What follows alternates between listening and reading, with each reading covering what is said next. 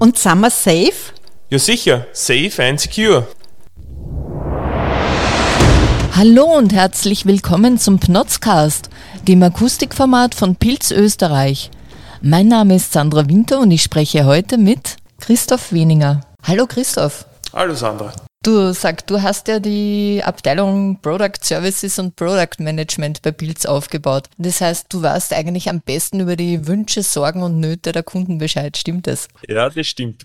Die Hauptarbeit ist wirklich der Kundensupport, der direkte 1 zu 1 Kundensupport bei uns. Das heißt, die Anfragen per Mail und per Telefon und in zweiter Instanz dann auch die Außeneinsätze, wo man eben auf Störungsbehebung bzw. Präsentationen oder Testaufbauten hinausfährt. Und was kommt dann Anfragen am häufigsten herein? Also, also gibt es da so ein Ranking mehr oder weniger? ja, es gibt ein Ranking. Das erste sind, glaube ich, wirklich die Bedienungsanleitungsfragen. Viele Kunden finden die Bedienungsanleitung nicht oder finden den genauen Passus in der Bedienungsanleitung nicht. Und das ist einfach für viele Kunden sehr viel Zeitaufwand, sich in ein neues Produkt einzulesen, ohne wirkliche Unterstützung. Und da wählen halt viele Kunden den Ansatz, okay, ich rufe lieber an und lass mir das in fünf Minuten erklären von einem Techniker, der das Produkt kennt, als wie, dass ich mir da jetzt eine Stunde selber hinsetze und genau das sind die meisten Anfragen. Das heißt, dass der Kunde anruft, was kann das Produkt?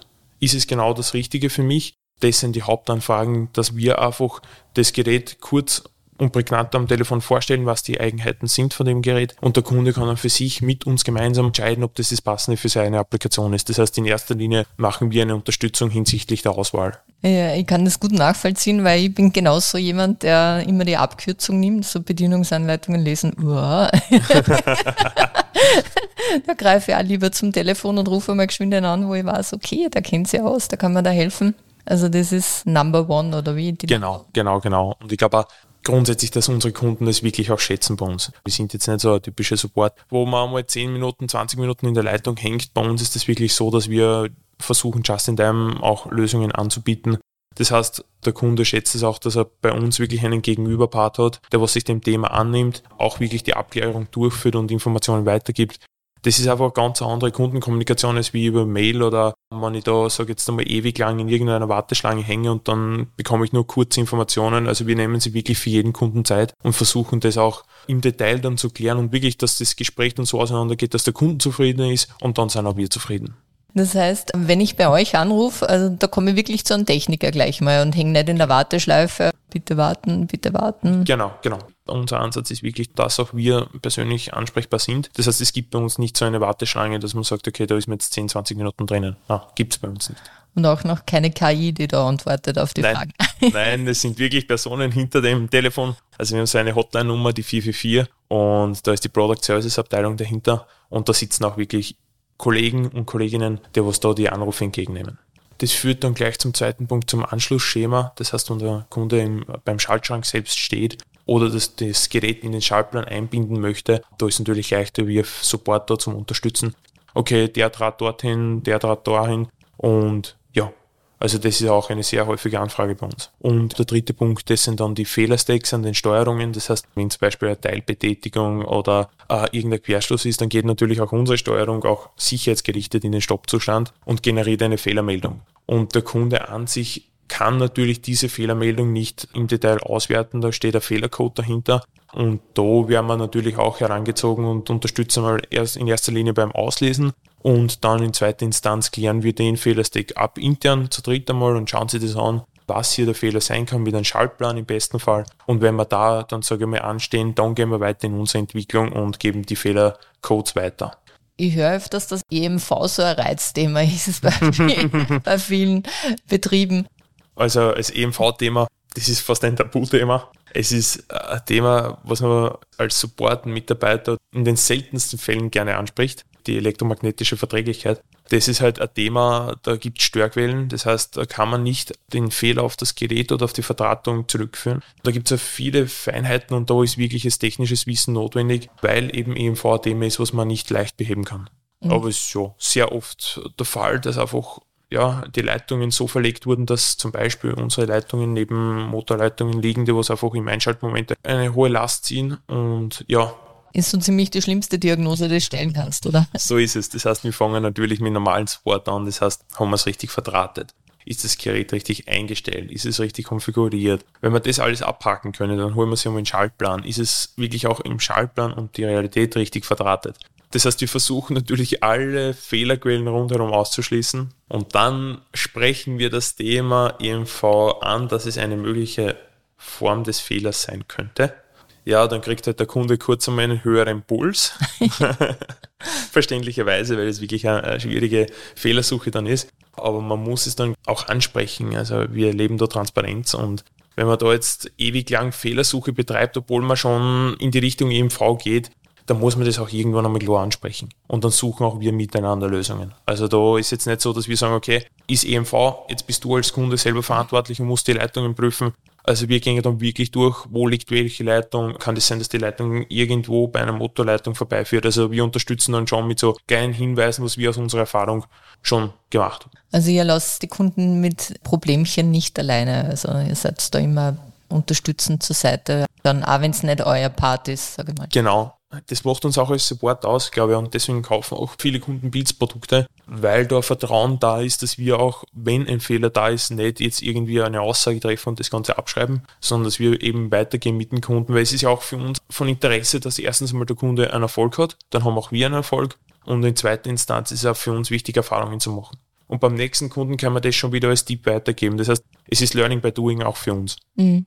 Was ich auch schon oft gehört habe von Kunden, ist ja das Thema bestimmungsgemäße Verwendung. Das ist ja auch immer sowas, wo es einen relativ großen Interpretationsspielraum gibt, glaube ich, in der Praxis. Ja, das stimmt. Bestimmungsgemäße Verwendung. Also grundsätzlich ist immer so, man kann sich es so vorstellen, eine bestimmungsgemäße Verwendung schreibt vor, dass jegliche Angaben in der Bedienungsanleitung gelten. Alles, was nicht in der Bedienungsanleitung steht, ist nicht bestimmungsgemäße Verwendung. Wir wissen aber, dass sehr viele Applikationen einfach Prototypen sind und Sondermaschinen sind, wo man einfach einmal versucht, die gewünschte Funktion zu lösen. Das heißt, der Kunde hat das schon aufgebaut in seinem Prototypen, in seiner Sondermaschine und dann kann man natürlich die Fragen, okay, ähm, darf ich das überhaupt so einsetzen?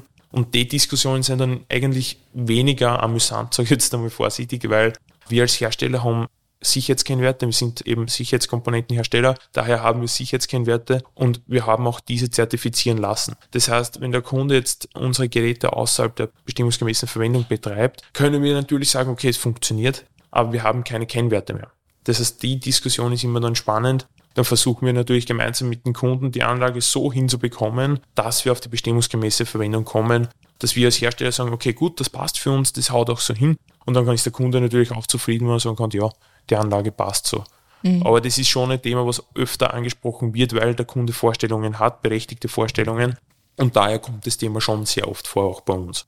Und wie oft ist denn der Fall, dass beim Kunden wirklich der Hut brennt, wenn er bei euch anruft? Boah, bei mir steht die Anlage, ich brauche dringend das ja, und das. Also die Hauptanfragen sind trotzdem noch die bestimmungsgemäßen Verwendungen und die ganzen Bedienungsanleitungsanfragen, aber wenn jetzt der Hut brennt, das kommt auch öfter vor die Anfragen sind jetzt nicht die, sage ich mal, die Mehrheit der Anfragen, aber sie kommen vor. Und da ist halt auch wichtig, ein gewisses Verständnis für den Kunden zu haben. Das generiert man, wenn man hinausfährt zum Kunden einmal selber und dort am Schaltschrank steht und wirklich die ganze Anlage und Fertigungslinie steht, weil gerade ein Gerät nicht funktioniert.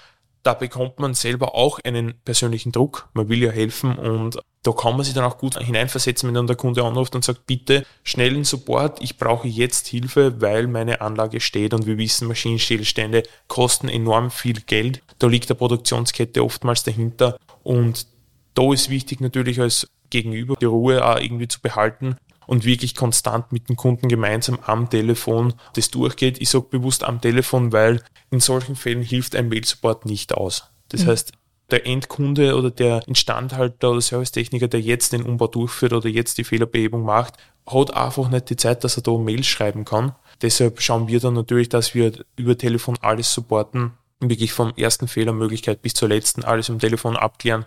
Und dann gibt es natürlich auch solche Fälle, wo man dann sagt, okay, gut, jetzt haben wir alles probiert. Das Gerät ist zum Beispiel defekt aufgrund von irgendeinem Fehler, was man dann natürlich nicht sagen wir, definieren kann, wenn man das Gerät nicht öffnet. Und dann machen wir das so, dass wir sagen, okay, gut, wir packen uns zusammen und fahren direkt zum Kunden, wenn es der Zeitplan zulässt. Das ist auch mir persönlich ganz wichtig, dass der Kunde weiß, wenn er mit der Anlage steht, dann bekommt er auch seine Hilfe, die er braucht. Und steigt in solchen Situationen dann dein Puls auch oder bleibst du da eher ruhig? Ah, also ich bleibe bei sehr vielen Anfragen recht ruhig, nur wenn es halt dann wirklich ein Stillstand ist, dann geht es auch bei mir rund. Also da, da geht auch bei mir dann die Alarmglocken los und dann telefoniere ich auch natürlich gleich direkt mit der Entwicklung und versuche da so schnell wie möglich irgendwelche Informationen zusammenzukratzen, wo ich nicht gleich helfen kann. Natürlich stresst dann das selber, weil man genau weiß, man kann sich hineinversetzen, wie ist das jetzt für den, der was das gerade dort beheben soll. Da steht oftmals der Geschäftsführer dahinter und sagt, okay, warum geht das nicht? Wann geht das? Wann können wir wieder produzieren? Da hast du wirklich einen Druck draußen und ich glaube, da ist eben wichtig, dass man den Kunden da versteht und ihm unterstützt. Aber es ist bei uns auch so, dass man dann natürlich auch einen gewissen Stresslevel erreicht und dann auch Gas gibt. Das heißt, ihr habt dann direkt auch Kontakt nach Deutschland eventuell zur Entwicklungsabteilung. Genau, genau. Also bei uns ist es so, wir sind First Level Support. Wir sind die ersten Ansprechpartner für den Kunden, wenn irgendwelche Fehler, Probleme, Fragen etc. auftreten. Dann sind wir die erste Instanz, die hier versucht, Antworten zu finden. Wenn wir anstehen, das kann natürlich auch sein, wenn uns Entwicklertexte oder Entwicklerfehler sind, das Gerät mitloggt, dann brauchen wir die Entwicklung, unseren Second Level Support, der sitzt in unserem Headquarter draußen in Stuttgart beziehungsweise Ostfildern und die versuchen dann wieder weiter uns zu helfen, sage ich jetzt mal. Und wenn wir dann anstehen mit Second Level Support, gehen wir gemeinsam in die Entwicklung, besprechen das nochmal direkt mit der Entwicklung. Und das ist dann die letzte Instanz und es hat noch nie einen Fehler gegeben, wo die Entwicklung nicht helfen konnte. Also mhm. das ist uns ganz wichtig auch, dass unsere Entwickler für uns greifbar sind. Mhm. Und wie ist das eigentlich umgekehrt? Jetzt seid ihr oft in direkten Kundenkontakt, kriegt so viel mit, wo was, sagen wir mal, nicht ganz rund läuft. Fließt das dann wieder zurück in die Produktentwicklung oder liefert ihr da ein Feedback zurück nach Deutschland dann quasi? Ja, müssen wir auch machen. Es ist ja, glaube ich, Pflicht des Herstellers, auf den Markt zu hören, beziehungsweise auch zu schauen, was braucht der Markt, beziehungsweise welche Fehler treten auf. Das heißt, durch das, dass wir mit dem Second-Level-Support in Kontakt treten, wird ein gewisser Zyklusprozess aktiviert und die müssen natürlich auch mit dokumentieren, was war der Fehler, was hat zu dem Fehler geführt und das geht dann wieder weiter in die Entwicklung, weil es hilft nichts, wenn man jetzt die Produkte am Markt bringt und sagt, okay, das sind die Produkte, bitte verkaufen und das war's für uns. So geht es nicht. Als Hersteller musst du dein Produkt verbessern und musst du auf Fehler reagieren. Das passiert auf jeden Fall laufend auch bei uns. Wir sind weder fehlerfrei noch haben wir es das Produkt, sage ich einmal, erfunden. Wir stehen auch zu den Fehlern, das ist auch kein Problem für uns. Es ist, glaube ich, wichtig, dass der Kunde sieht, okay, wir sind ehrlich, wir gehen ehrlich mit unseren Fehlern um und wir versuchen sie zu beheben. Ich glaube, das ist das Wichtigste in der Kundenkommunikation, dass der Kunde sieht, okay, da ist jetzt nicht ein Hersteller, der was vehement alles ablehnt, dass er schuld da irgendwie ist. Wenn wir einen Fehler machen, stehen wir dazu und versuchen den zu beheben. Apropos Kundenversprechen, Plug and Play. Plug and Play, da muss man vorsichtig damit umgehen, weil wenn ich einmal von einem Gerät auf ein anderes Gerät umsteige, dann habe ich einen Aufwand dahinter. Es ist zwar von mir aus von der Vertratung her Plug and Play, das trifft auch zu, zum Beispiel, wenn man jetzt bei unserer Sicherheitsrelais auf ein MapNotes umsteigt. Das MapNotes an sich wird von uns fertig zusammengebaut und konfiguriert und der Kunde hat es dann fix und fertig bei sich im Schaltschrank hängen. Dennoch muss man bei Plug and Play aufpassen, es ist vielleicht von der Vertratungsseite her Plug and Play, aber auch der E-Plan gehört anpasst, die Dokumentation für die Maschine gehört anpasst. Das heißt, ein Kunde kann jetzt nicht sagen, nur weil ich jetzt das Gerät ausgetauscht habe, passt es fix, haut hin, er muss das auch seine Maschine hinterfragen und auch dokumentieren, was er da gemacht hat und ob das auch dem gleichen Sicherheitswert entspricht. Also Plug and Play ja, trifft auf die Geräte an sich zu, auf die Hardware, auf die Vertratung kann es schon sehr oft zutreffen, aber die Dokumentation, die ist den Kunden überlassen und die muss er auch selber anpassen. Mhm. Also ja, Plug and Play ist ein Werbeslogan, nenne ich jetzt einmal vorsichtig. Also man darf sich nicht blind darauf verlassen, dass das dann gleich erledigt ist, nur weil wo Plug and Play, glaube ich. Genau, in der Sicherheitstechnik, glaube ich, sollte man sich nie auf irgendwelche Aussagen verlassen. Das Wichtigste ist einfach, das zu prüfen. Und bei dir, wenn ich das so reden höre, habe ich das Gefühl, dir taugt es irgendwie Troubleshooter zu sein. Täuscht das oder ist das wirklich so? Es gibt auch bei mir und bei uns, sage ich jetzt einmal für die Abteilung, Tage, da bist du fix und fertig am Abend. Da bist du froh, wenn du das Telefon weglegst und einmal Ruhe hast. Aber ich sage einmal, 95 Prozent ist der Job wirklich ein klasse Job. Dadurch, dass man immer neue Herausforderungen hat, man steht halt nicht an. Das heißt, wenn ich jetzt morgen ins Büro komme, können schon wieder viel mehr Anfragen da sein, die was ich noch nie bearbeitet habe. Und dann werde ich einfach gefordert, wieder Wissen aufzubauen. Und das macht schon unheimlich Spaß. Für mich persönlich am schönsten an dem Job ist einfach, wenn man da telefoniert bzw. Mail schreibt und der Kunde ruft dann an und sagt, hey du, das war richtig klasse, das hat super funktioniert, danke für deine Hilfe, die Anlage läuft, alles passt wieder, danke für den Support, dann hat man selber ein Lächeln im Gesicht und denkt sich, okay, man hat wieder eine gute Tat getan und mhm. der gefreut sich, das Gegenüber gefreut sich und dann ist das für einen selber so ein Erfolgserlebnis auch irgendwo. Und wie oft bist du draußen vor Ort beim Kunden oder ja. ist das meist am Telefon? Das ist schwer zu definieren. Bei den Außensätzen ist es halt so, dass es schönste ist, wenn du einmal den kennenlernst. Das heißt, wir telefonieren oft stundenlang, schreiben Mails hin und her, versuchen das zu beheben und du kennst das Gegenüber aber nicht wirklich face to face. Und das ist das Schöne, wenn man hinausfährt und man sieht genau die Person, mit der man schon so oft telefoniert hat und dann lernt man sie kennen, dann ist das gleich eine ganz andere Basis. Und deshalb teilen wir das auf, dass jeder das durchmachen kann. Aber ich sage mal so, im Monat so fünf, sechs Mal kann man circa rechnen, dass man hinausfährt. Das ist nicht immer eine Störungsbehebung, es ist auch eine Kundenpräsentation oder auch Testaufbauten. Das sind so die klassischen Fälle, wo wir dann hinausfahren zum Kunden direkt. Und bei Testaufbauten, was macht sie da oder was prüft sie da? Es ist immer so, die Testaufbauten laufen ähnlich bis gleich ab. Das heißt, wir als Hersteller sind natürlich auch dran, immer neue Produkte zu entwickeln und wissen aber nicht immer, ob die jetzt perfekt für die Applikation passen. Das heißt, wenn wir jetzt ein neues Produkt am Markt bringen, zum Beispiel unser Radarsystem, das ist einfach eine neue Technologie, das ist was ganz was Neues auch für die Kunden. Und natürlich, bevor der seine ganze Linie umstellt auf das neue System, möchte er es sehen bzw. ausprobieren. Und da ist es wichtig, das neue Produkt einzupacken. Natürlich schauen wir sich das vorher im Büro selber an. Wir bauen das auf, testen das durch, versuchen, egal welche Problematik durchzuspielen, ob das zu einem Fehler führt. Und wenn wir dann vorbereitet sind, fahren wir zum Kunden und bauen das dann direkt wirklich beim Kunden ein gehen die Präsentation zuerst einmal theoretisch durch, dass wir was, wovon reden wir gerade, dann bauen wir das miteinander ein, zeigen die Feinheiten her, zeigen, was das Produkt kann, dann lassen wir das Produkt meistens auch vor Ort, das heißt, dass der Kunde die Möglichkeit hat, das auch selbst zu testen, die Software, wenn eine notwendig ist, oder auch direkt in seiner Anlage einmal das wirklich auf einer Fertigungslinie laufen zu lassen, ob es störungsfrei läuft. Und so laufen die Testaufbauten ab. Gibt es da irgendeinen Außeneinsatz, den du sicher nicht vergessen wirst, weil es vielleicht einer der ersten war oder besonders spektakulärer oder was Außergewöhnliches? Ja, da haben wir einen sehr, sehr coolen Einsatz gehabt für mich persönlich. Ja. Da war auch wieder ein Testaufbau eben mit einem Radarsystem. Da ist wirklich hoch hinausgegangen, kann man schon sagen. Wir waren da auf wirklich zweieinhalbtausend Meter Höhe auf dem Berg oben im tiefsten Schnee und haben das Radarsystem testen dürfen in solchen schwierigen Umgebungsbedingungen. Und da sind wir zuerst im Endeffekt zur Mittelstation hinaufgefahren und von dort dann mit dem Schneemobil zur neuen Prototyp-Anlage und durften dort dann den ganzen Tag gemeinsam mit dem Kunden Tests durchführen. Das war ein sehr, sehr fordernder Einsatz, sage ich jetzt einmal, weil eben die Umgebungsbedingungen dauerhaft Schnee und Eis und Regen einfach wirklich unser System bis an die Grenzen gefordert hat. Und das war für uns selber auch so eine kleine Challenge. Schaffen wir es, schaffen wir es nicht? Und da waren wir wirklich den ganzen Tag oben am Berg und das hat riesen Spaß gemacht. Mhm. Das war halt richtig cool, gemeinsam eben mit dem Kunden. Den hat das natürlich auch gefallen, dass wir sie da so einsetzen und das wirklich auch zu einer Lösung, zu einer passenden Lösung treiben wollen. Also das war, glaube ich, mein persönliches Highlight.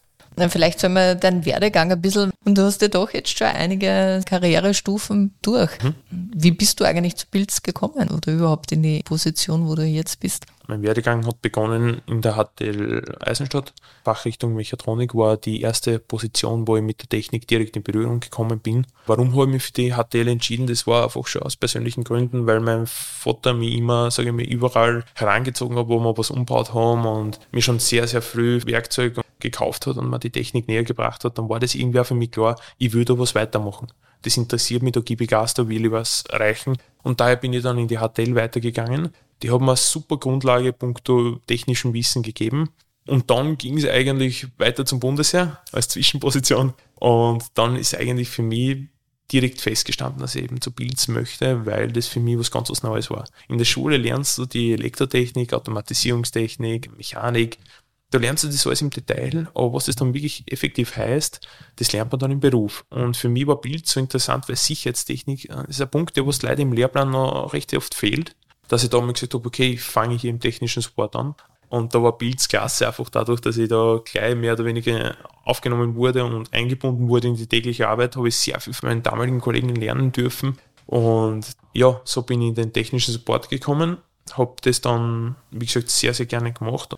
Und wie war das Feedback von den Kunden? Jetzt bist du ja doch relativ jung. Aktuell 24. Okay, 24. Also am Telefon fällt das nicht auf. Ja. Also am Telefon ist das, sage ich mal jetzt, unerheblich, wie alt du bist. Wenn du zum Kunden hinausfährst und du wirst zum Beispiel vom Vertrieb als, als Leiter von der gesamten Supportabteilung für Österreich vorgestellt, dann ist natürlich schon beim Kunden so, okay, der ist jetzt mehr oder weniger gerade einmal von der Schule heraus, wie man so schön sagt, und leitet jetzt schon die Abteilung. Und da ist es einfach wichtig, dass du mit Fachwissen da, da reingehst. Mhm. Selbstbewusst mit Fachwissen. Und da merkt man dann schon bei den Kunden, wenn die Fragen stellen und die stellen dann Fragen und du kannst wirklich antworten und gibst dann auch oft Gegenfragen und sagst, okay, wie rennt denn das da ab, wie rennt das da ab? Dann merkt der Kunde, okay, gut, da ist ein Wissen da. Und das ist nicht unberechtigt, dass, dass der in dem Alter die Position hat, beziehungsweise die Position ausführt.